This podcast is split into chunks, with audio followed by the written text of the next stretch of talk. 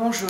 Et nous sommes où ici Alors ici, vous êtes à la marionnetterie qui est installée à la Roque d'Olme, Qui se trouve en Ariège, en Ariège, Midi-Pyrénées. Midi-Pyrénées. Donc vous allez nous faire visiter euh, euh, ce musée, cet atelier Voilà, cette exposition qui Exposition. comprend 400 marionnettes qui sont des marionnettes de spectacle. Pas des jouets, mais des marionnettes de spectacle professionnels. Donc je vais vous inviter à rentrer. Je vous suis. porte.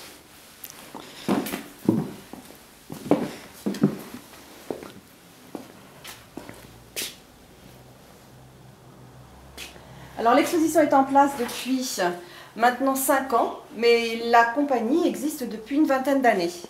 La volonté de cette exposition est de présenter au public les différentes manipulations. Donc les marionnettes ne sont pas regroupées par pays, comme on le fait la plupart du temps, mais elles sont regroupées par euh, famille de manipulation. Donc on va retrouver des marionnettes qui sont manipulées pendant les spectacles au sol. On va avoir Polichinelle qui va représenter le marionnettiste qui manipule soit des tringles, à savoir des marionnettes qui bougent avec des tringles métalliques, soit des marionnettes à fil comme on peut avoir ici. Et dans chaque manipulation, on va avoir des marionnettes très anciennes, puisqu'il y en a à partir du 19e siècle, avec des créations contemporaines. Comme vous voyez, cette petite-là, par exemple, va pouvoir vous parler, puisqu'elle bouge la bouche. Et elle a également les yeux qui bougent. Et si vous voulez bien voir ses mains, regardez la finesse des mains. Alors, on n'a plus de rappel sur ses mains, mais on va vous les montrer sur celle-ci, qui va bouger aujourd'hui. Voyez, des petits fils permettant d'ouvrir ou fermer sa main. Donc, on va avoir des marionnettes qui viennent d'Asie, on va avoir des marionnettes d'Afrique. À peu près tous les continents vont être représentés. L'âge la plus ancienne, 19e. 19e. 19e. Et puis après, ben, Et l'origine Alors, plus la Chine ici, mais on a également des Indonésiennes, enfin, tout ce qui est l'Asie en fait. On va avoir des Indonésiennes très anciennes également. Le pays qui pratiquait euh, le marionnettisme On, on a retrouvé les marionnettes À l'origine. à peu près partout. À peu près partout, puisqu'il y en avait dans les tombeaux égyptiens, on en a retrouvé au fin fond de l'Afrique, on en a retrouvé à peu près partout. C'est vrai qu'il y a une plus grande implication de l'Asie, en règle générale, sur ce qu'est la marionnette. Mais on en rencontre beaucoup aussi en Afrique, selon les régions. Et le pays où ça se pratique le plus encore à l'actuel Encore, c'est encore l'Asie, en particulier tout ce qui est euh, l'Indonésie, le Vietnam, avec des magnifiques marionnettes sur l'eau. Et la place que la marionnette prend euh, en Europe et qui plus est en France Alors, elle est Au niveau artistique, au niveau culturel Voilà, elle est beaucoup moins importante que dans d'autres pays. Elle existe toujours et je pense qu'elle existera toujours et il faut- qu'elle existe puisque justement, ça- elle est là pour, euh, pour expliquer ce qui se passe. Elle a ce rôle pédagogique, mais elle a aussi un, un rôle social et politique puisque au départ, la marionnette a toujours été pour euh, dire ce qui n'allait pas, pour dénoncer les injustices. Donc elle a d'autant plus sa place en ce moment. On les retrouve d'ailleurs avec euh, le guignol de l'info actuellement, toujours présent à la télévision. Donc on va avoir euh, des marionnettes, comme on le disait, qui sont au sol pendant les représentations. Et puis on va passer aux marionnettes qui sont en hauteur, qui sont manipulées bien souvent derrière Castelet, le marionnettiste étant caché derrière ces petites maisons. Là, ce sont des marionnettes soit qu'on va poser sur la main, sur les doigts, comme on le faisait pour Guignol par exemple, qui va pouvoir bouger ses, ses mains et ses- sa tête. de. Guignol reste la, la marionnette emblématique des petits-enfants en Euh, Voilà, France. En France. C'est en France, en tout Voilà. cas, c'est celle qui est la plus représentative de la marionnette. Pinocchio est considéré comme une marionnette? Oui, tout à fait. Pinocchio, c'est une marionnette, mais qui va être plus euh, vivante en Italie. Mais elle fait partie des marionnettes à fil, comme celle qu'on vient de voir ici, par exemple. Alors que là, on va avoir donc les marionnettes qui sont posées sur la main ou qui sont tenues en hauteur. On peut avoir aussi ce genre de marionnette qui est plus inspiré de ce qu'on fait en Chine, puisque en France, on n'a pas de jambes, alors qu'en Chine, les gaines vont avoir des jambes, puisqu'elles sortent beaucoup plus souvent du castelet. C'est pour ça que nos petites clowns, par exemple, ont des jambes puisqu'elles sortaient du castelet. Celle-ci est plutôt représentative pour montrer qu'on n'est pas obligé de savoir dessiner une bouche pour une marionnette. On peut trouver juste quelque chose qui nous fait penser à la bouche. Et ça, les enfants, ils savent très bien faire. Alors de quel âge à quel âge la marionnette? Je ne vais pas dire de 7 à 77 ans parce que ce serait un peu copié. Je vais dire plutôt de, de 8 mois à 88 ans. On en a quelques-unes encore sur la main. Si on veut, on a des marionnettes qui peuvent être très très travaillées et on a des marionnettes qui peuvent être beaucoup plus simples puisque euh, simplement elle, est née d'un gant pour venir dans un spectacle de cirque.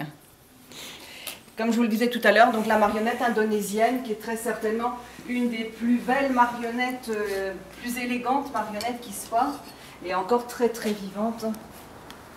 Marionnettes à tige, qui sont donc manipulées et par une tige intérieure à la tête et par des tiges au niveau des mains.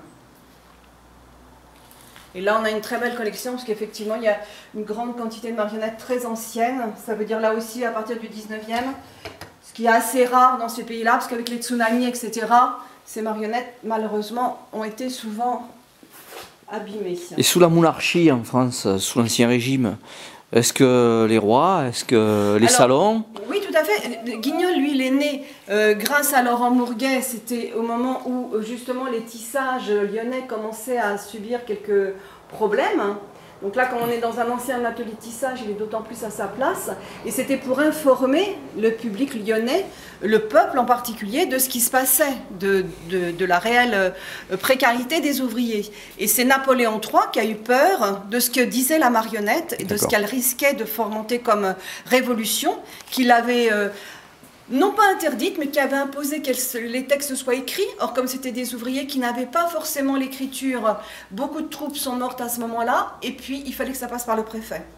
Donc c'était un peu difficile de dire quelque chose Est-ce qu'on peut dire que la marionnette euh, est populaire, s'adresse plus au peuple qu'à ceux qui ont le savoir? Absolument. Alors il y a quand même deux sortes de marionnettes. Il y a cette marionnette très populaire, si on s'en réfère à Guignol, et puis il y a une marionnette, j'allais dire, plus aristocratique, puisque de nombreux, on va le voir ici par exemple, de nombreux artistes s'étaient intéressés à la marionnette. bien sûr, à Nohant, où on va avoir, euh, je vais passer derrière, parce que sinon on ne va pas la voir. Voilà, on voit ici par exemple les, marionnettes de Georges Sand, enfin qui étaient en fait les marionnettes de son fils. Elle était là, elle invitait ses amis une fois par mois, et son fils faisait des spectacles de marionnettes. On a beaucoup d'artistes euh, aussi bien peintres qu'écrivains. On a beaucoup de choses avec Prévert, par exemple, euh, qui sont intéressés à la marionnette. On a aussi, évidemment, les marionnettes géantes. Ça va être des marionnettes dans lesquelles on va être à l'intérieur. Les yeux du marionnettiste ont à peu près cette hauteur-là. La tête, en ce qui me concerne, je les monte sur des casques. Et c'est en tournant notre propre tête qu'on va tourner la tête de la marionnette. On a des petits personnages aussi qui sont là en train de nous observer. Vous croyez que c'est vous qui les observez, mais non, c'est elle là qui vous observe. À travers la fenêtre. À travers la fenêtre, elle soulève les rideaux, mais elle peut aussi sortir. Donc la marionnette, en fait, a toujours eu son même rôle jusqu'à aujourd'hui, les Popel Show. Absolument. Pour informer le peuple de ce qui se passait sans trop révéler pour pas être euh, éventuellement poursuivi par le pouvoir. Voilà, avec toujours cette double lecture. C'était, c'était la fable, la fable pamphlétaire en quelque sorte. Exactement. Il y avait cette façon de pouvoir informer le peuple en passant par une, une, une histoire simple. Un code. Un code, que les, les enfants avaient une lecture de, de, de, l'histoire et les adultes, eux, comprenaient bien ce qui se passait. Alors, on parle souvent de marionnettes pour enfants, mais si on parle de, de théâtre d'ombre en France, en tout cas, tout le monde connaît l'affiche du chat noir, qui était donc un cabaret qui se trouvait à Paris. Et là, c'était des marionnettes en théâtre d'ombre, qui étaient des spectacles exclusivement réservés aux adultes. Donc là, on a des ombres originales. Spectacle réservé aux adultes, où justement, c'était, euh, disons, un genre de journal télévisé en quelque sorte. Et alors, j'ai vu qu'il y avait un chaboté. Un chaboté, bah oui. Le chaboté. Le chaboté, en Par excellence. Le vrai chaboté. Le vrai chaboté. Alors, parlez-moi de ce chaboté. Alors là, celui-ci, en particulier. En particulier, oui. Alors en fait, euh, en fait, on ne sait pas trop, mais le chaboté, c'était une chatte. Voilà. C'était une chatte. Pourquoi c'était une chatte? Ben Moi, je vais vous dire pourquoi. Parce que quand on était en train de fabriquer ce chaboté, qui est donc tout en papier, entièrement en papier, sans structure intérieure, ça demande beaucoup de temps, bien sûr, beaucoup de temps de séchage, beaucoup de temps pour faire les costumes, le chapeau, etc.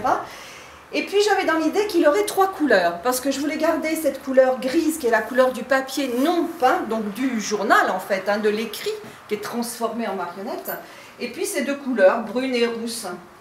Sauf qu'en regardant plus près, on s'est rendu compte que dans la nature, les, les chats de trois couleurs n'existaient pas en tant que mâles. Il n'y avait que les femelles qui étaient de trois couleurs. Alors bien sûr, j'allais pas recommencer tout. Je me suis penchée sur les différents textes des différentes histoires du de Chaboté. J'ai recherché des très vieilles éditions, des éditions plus récentes, etc. Et en relisant bien correctement ces éditions, ces histoires, ces différentes légendes du Chaboté, je me suis rendu compte que ce petit animal était en fait certainement le plus malin de la nature. Alors, non seulement il est très intelligent, il est très agile, il a plein d'idées, Évidemment, ça ne pouvait être qu'une chatte. Et très indépendant. Et très indépendant. Donc ça ne pouvait être qu'une chatte. Ça ne pouvait être qu'une chatte. Rassurez-moi, il n'y a aucune analogie avec le, les mouvements des années 70 quand les femmes aussi. Bien sûr que non. Non, non, ça ne m'était même pas venu à l'esprit. Pas du tout. Bien sûr que non. Mais écoutez, je vous remercie pour cette visite. C'est moi qui vous remercie d'être venu chez nous.